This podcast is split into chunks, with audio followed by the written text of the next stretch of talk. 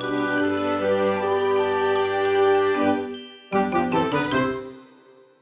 ローツーザーメン皆さんこんにちは。ドイツ語講師の小町です。さて11月もだいぶ下旬に近づいてきました。日本ではですね今もうまさに紅葉の季節っていうところかなと思うんですけどドイツではいかがでしょうか？ドイツの友達だったりとかあとはですね生徒さんから聞いている限りでは基本的には気温がもう1桁台みたいです。寒いですよね。日本だとやっぱりまだまだ暖かいなって思います。それでも日中はですね、私はま家で仕事をしているわけなんですけど、暖房とかがないと結構寒いな、冷え込むなっていう季節になってきた感じがします。紅葉が綺麗な季節ということでですね、私は今現在東京に住んでいるので、外苑前っていう、まあ一つのすごい、まあ、ざっと会みたいなところがあるんですね。で、そこの前にあるイチョウ並木っていうのがあって、それが結構有名なんですね。そこに実はですね、水曜日だから一昨日行ってきました。平日だから空いているかなと思ってそこを狙っていったんですけど、すごい人で、あ、これはやっぱり東京だなっていうのをですね、感じましたね。やっぱり東京ってほんとどこに行っても多いなと思います。私はですね、東京に住んではいるんですけど、もう何て言うのかな、東京っていうのが申し訳ないぐらい、こう結構田舎じゃないんで田舎とはまた違うんですけど、まあ、東京感があんまりないところに住んでいるんですよね。この土地感が結構自分には合っているなって思うことが多いんですけどだからこそ同じ東京といえどもうザ東京みたいな場所に行くと結構ね緊張してしまいます。うわ人多いなとかみんなこうおしゃれだなとか空気が違うなとかビルが高いなとかもう旅行客かよって感じだと思うんですけど 東京にですね住んで3年ぐらいが経つんですけどまだまだそんな感じですね。そんな私もですね東京に住むのがあともう1年もないぐらいなのでよければですね皆さん東京でここは行っておいてほしいみたいなおすすめの場所があれば教えてほしいです。ちなみにですね、一応ってドイツ語で何ていうか皆さんご存知でしょうか？一応って結構私的には面白い単語だなと思うんですけど、銀行っていう風に言います。銀行ですね。銀行に聞こえますよね。銀行っていうとドイツ語だと D バンクになるわけなんですけど、こうドイツ語に銀行ってすると、これは一応のことを指すんですよね。銀行。これもですね、結構綴りが面白いんですよ。どういう風に書くかっていうと、GENK で、これは入れてもいなくてもいいんですけど、GO っていう綴りになります。これ多分元はですね、ドイツ語じゃないんじゃないですかね。だってなんかおかしい、おかしいっていう言い方はあれですけど、ちょっとこう、ドイツ語っぽくないなっていう風に感じます。一応ってドイツでも見ることができるんですかねもし知っている人がいたら教えてください。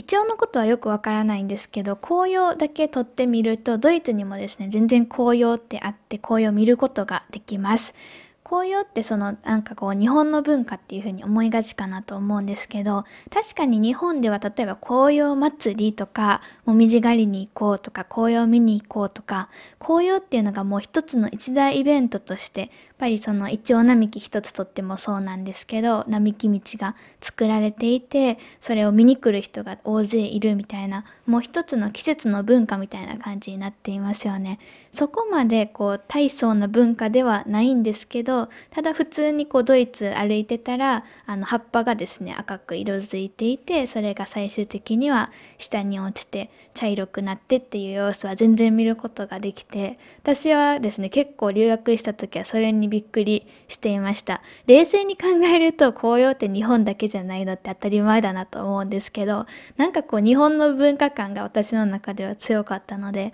ちょっとびっくりしましたね。で、ドイツの声もすごい綺麗なんですよね。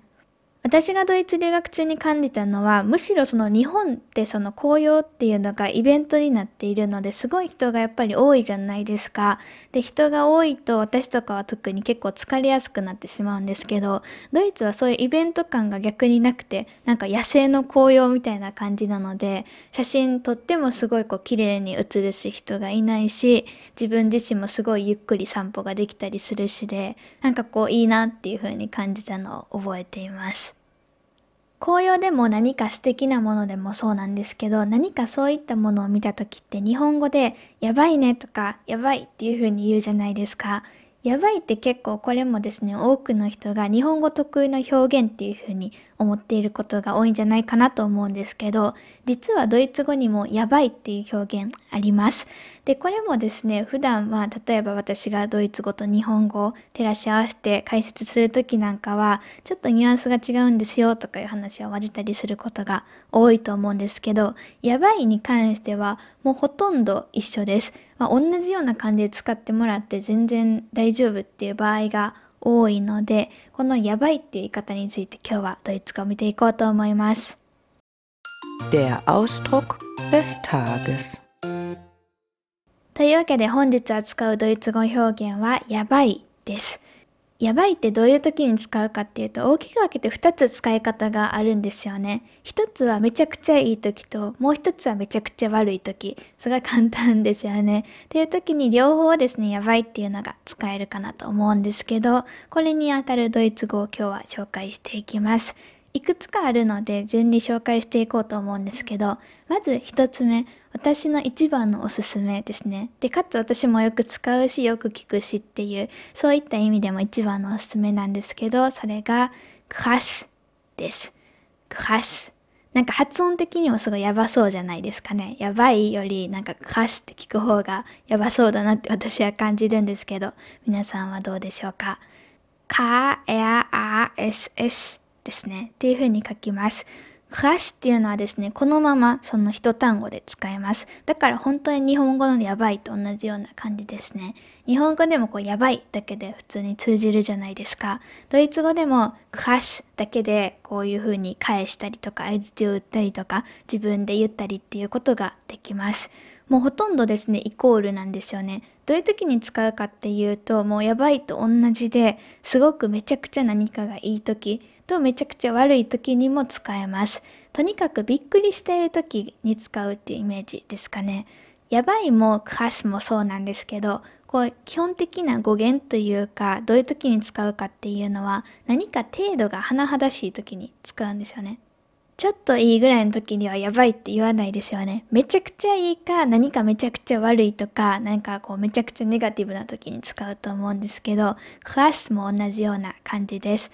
ただですね、歌詞っていうのは、例えば一応見て、こう、日本人がやばいっていうような感じで使うっていうよりかは、その、例えばですね、外苑前のイチョウ並木だったら、そこにめちゃくちゃ人が集まっていて、で、そこですごいですね、こう、フォトスポットみたいな感じになっていたんですね。ポートレート写真とかを撮っている人がすごい多かったわけなんですけど、そういうのを見て、こんなに人が集まっていて、こんなに映えスポットになってて、すごいやばいみたいな感じでクラスを使う方が結構自然な感じがしますね。ただまあ、イチョウが綺麗だねっていうのを見て、こう、綺麗だねっていうニュアンスでクラスを使うことも別に大丈夫なんですけど、ただその時は後で紹介するですね、他のもっともっとポジティブなやばいの言い方があるので、そういうのを使うことの方が多いかなと思います。日本語でもそのイチョウの綺麗さをやばいっていう風に表現するのって全然おかしくはないんですけど、ただ何て言うんですかね、感覚としてはちょっと語彙力不足感があるかなと思います。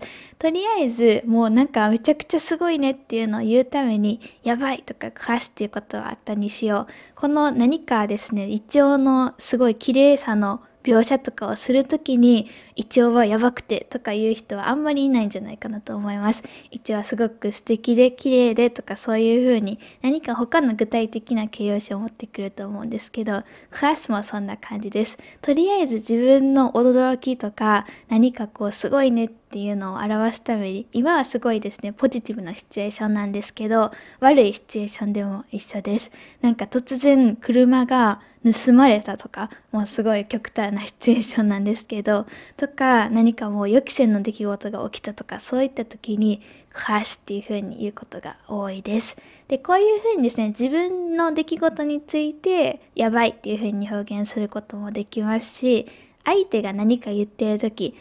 例えばですね、ドイツかつクリスマスといえばクリスマスマーケットっていう風にこう頭の中で思い浮かべる人も多いと思うんですけど、そのクリスマスマーケットが去年は私が知っている限り開催された年はなかったかなと思うんですけど、コロナの影響で。今年は開催しよう、こう制限付きで開催しようみたいな動きになっていて、ほとんど設営済みであるにもかかわらず、急遽ですね、やっぱり中止にします。ぱりちょっと今ドイツがコロナの状況とかを考えた時に、まあ、結構ですね感染者数とかも多かったりするのでそういうのを考えてそれぞれのですね地域の政府がやっぱりやめますとかになっていてもうほとんど設営は終わっているのに撤収しないといけないみたいな状況がですねドイツの全土ではないんですけどいくつかの都市で結構そういうことが起きています。でドイツはこういう状況なんだよみたいな風に例えば友達とかから聞いた時にその相槌としてカスやばいねっていう風に言うことができます。普段だったら結構ですね、wirklich 本当に？とか echt マジで？みたいな感じでこう相槌を返す人が多いんじゃないかなと思うんですけど、もう別にそういう風に本当に？って聞くまでもなく、それはやばいでっていう風に言いたい時に、カス使うことができます。ちょっと発音がですね、日本人の人にとっては R の発音が入ってくるので難しいかなと思うんですけど、よかったら練習してみてください。カスです。これがですね、エアを L にして最後に A をつけると全然違う意味になっちゃうので気をつけてください。クラッセ、クラッセってするとですね、これは例えばこの授業のクラスとかのことも言えますし、あとはですね、クラッセっていう形容詞で素敵なみたいな、シューみたいな意味になってくるので、ちょっとその辺も気をつけてください。私はですね、留学中にこのクラスっていう単語を知ったわけなんですけど、それまで友達が何て言ってるのかあんまりわからなくて、はじめずっとクラス、そのさっき言った素敵な、素晴らしいみたいな形容詞だと思っていたんですね。なんかドイツの人ってすごいこう褒めるというかポジティブに解釈するんだなっていうふうに思っていたんですけどあの全然違いました、ね、もちろんクラスっていうふうに言うシチュエーションはあるんですけどクラスを聞くことの方がもうもっともっと多かったですねだからそれぐらいですね日本でやばいっていう言葉を聞くぐらいクラスっていうのをドイツでよく聞きますさて、歌詞についてすごい長々と喋ってしまったので、続きやっていこうと思います。次にですね、よく聞くのが、これは結構若者言葉に近い感じなんですけど、ガイルです。ガイル。これは結構発音しやすいんじゃないかなと思います。ただちょっとですね、使うのに注意した方がいいんじゃないかなと思うドイツ語なので解説を入れていきます。私個人的にはガイルっていう単語はあんまり私自身は使わないようにしています。ガイルってさっきちょっと言ったように結構若者言葉よいなのと私は区分的には若者に入るのは自覚はしているんですけどただその若者の中でもイメージ的には結構イケイケの若者その例えば何て言うんですかねこうすごい仲のいい友達と砕けた単語砕けた会話をしている時にガイルが出てくるような感じです。さっき紹介したクラスに比べてもっともっと砕けた単語っていうのがガイルなイメージです。で、ガイルはですね、もう一つ注意が必要で、クラスはこれネガティブな時もポジティブな時も使えるんですけど、ガイルは基本的、基本的というか絶対にポジティブな意味になります。めちゃくちゃいいねの砕けたバージョンぐらいで考えてください。だからこう、すごい気持ちが高ぶってですね、もうめちゃくちゃいいねっていう風に言いたい時にポジティブな気持ちが高まっている時にガイルを使います。若者言葉って言ったんですけどその若者っていうのはティーネイジャーとかを指しているんじゃなくて結構幅広いですね。10代、20代、30代、40代でも使う人は結構いる人はいるんじゃないかなって感じなんですけどそれぐらい結構幅広い若者っていうのを指しています。あとはですね、ガイルっていうのがその何回も頻繁に登場するようなシチュエーションっていうのはあんまりないかなと思います。例えば、クラスっていうのは結構便利なので、会話の中で何度も出てきたりとかします。で、ガイルに関しても、この辺は人によるところが大きいのかなと思うんですけど、クラスほど頻繁に登場はしないです。どういうことかっていうと、ガイルってさっき言ったようにですね、こうすごいめちゃくちゃポジティブな感情のもう最頂点みたいなのを表しているので、そのですね、最頂点が頻繁にやっぱりこう会話の中で出てくることって少ないと思うんですね。だから逆に言うと、クラッシュっていうのはどっちにも使えるからこそ、ポジティブな時、ネガティブな時使えるからこそ、結構ですねこのポジティブな感情めちゃくちゃ良かったっていうのを表したい時にはガイルを使う方が伝わりやすいかなと思います。例えばですねすごいもう大好きなバンドがいてでそのバンドのコンサートがですねあって久しぶりにコンサートに行けてその翌日ぐらいに誰か友達に会った時にあそういえばあのバンドのコンサートどうだった？っていう風に言われた時にもうめちゃくちゃ良かったよっていうこの気持ちの最高点ですよね。を表すために Das war so geil っていう風に言うのは結構自然かなと思います。で、そこで Das war so krass クラッシュって使うと、このやばいに二通りの意味があるので、あ、もしかして何かめちゃくちゃ悪いことが起こったのかなっていう雰囲気も、言い方とかにはやっぱりよると思うんですけど、残ってしまいます。なので、もう最高だった、ありえないほど良かったねみたいな時は、Das war so geil とかの方が、クラッシュよりもガイルの方が、あ、めちゃくちゃ良かったんだなっていうのが伝わりやすいです。ただ、これもですね、クラッシュもガイルもそうなんですけど、ちょっと注意が必要で、例えば上司とかに聞かれた時に、めっちゃ仲いい上司とかだったらいいんですけど、まだほとんど初対面とかの人に言う言葉としてはあんまり適していないので、その時はですね、例えば、Das war sehr gut とか何でもいいんですけど何かしらですね他の単語を入れる方がいいかなと思います。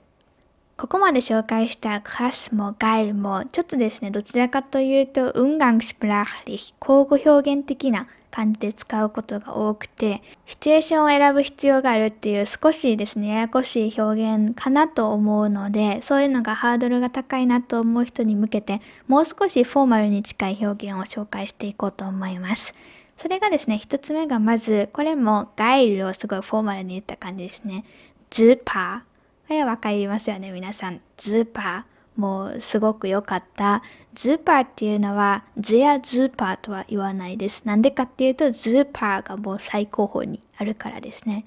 Das war super っていうことができます。もう一つあります。これもですね、すごくよく聞く表現でおすすめなんですけど、toll です。toll。これは聞いたことない人もいるんじゃないかなと思います。トルっていうのはですね、英語で言うとナイスとかにあたる表現で、例えば誰か友達に何か提案してもらった時に、例えば来週ここのカフェ行こうよとか言われた時に、ごいていいでっていう風に使う人多いと思うんですけど、gute Idee の good っていうのをトルに変えるだけですごいですね、いい感じになります。 gute Idee でも全然大丈夫なんですけど、毎回 gute Idee っていうのもなんかあれじゃないですか。そこをちょっと変えて tolle Idee にするだけで違った表現、違った表現というか中身は一緒なんですけど、聞こえ方が違う表現、かつそういうのがですね、結構会話の流れっていうのを良くしてくれたりする一つのきっかけになるかなと思うので、GoTD ばっかり使っているなんていう人がいたら、よかったらまずはですね、トレイで使ってみてください。この辺はですね、試験とかにも使えるトリックですね。試験で毎回 GoTD、GoTD って言ってると、まあその相槌はできてて素晴らしいわけなんですけれども、あ、それしか知らないのかなっていうふうに試験官感じてしまいます。試験で大事なのって自分はこの試験相応のドイツ語力があるんですよっていうのを見せることなので、あえてグーティーデーをトレイデーに変えたりして見せつけていくことがですね、大事ですよっていう話をよくします。トル、これもよかったら覚えてください。最後にですね、ちょっとだけこうやばいとはずれているかなと思うんですけど、英語で言うと crazy ですね。日本語でもクレイジーな狂ってるとか言うと思うんですけど、それはドイツ語で言うと verrückt verrückt っていう風に言います。なんかすごいですね。やばいね。このやばいの中でも、なんかこう、狂ってるやばさっていうんですかね。なんかおかしいねというか、常軌を逸しているというか、そういった時に、verrückt も使うことができます。verrückt をですね、覚えるならばもう一つ覚えてほしい言葉があります。それがですね、absurd。absurd です。これ多分ですね、辞書とかで引くと不合理なとか出てくると思うんですけど、ほとんどイコール verrückt だと思ってくれて大丈夫です。なんかすごいね、なんかこう自分には思いもつかないようなことだね、みたいな時にですね、absurd、verrückt 使います。というわけで本日はですね、ドイツ語でやばい紹介してみました。日本語でやばいってすごい日常的に結構どんな人でも使うような感じでドイツ語でもですねやばいっていうのを日常的に割と老若男女限らず使うことが多いです。なのでよかったら皆さんもですね是非自分のやばいっていうのを探してみてください。無難に行きたい方はトイとかズーパー。でただですねそれだとネガティブな方が言えないのでどっちも言いたいよっていう人はやっぱり私はですね一番初めに紹介した class がおすすめです。ちょっと難しい発音なのであれの発音練習にも、ね、なるかなと思います。それでは皆さんいい週末を過ごしてください。Schönes Wochenende Tschüss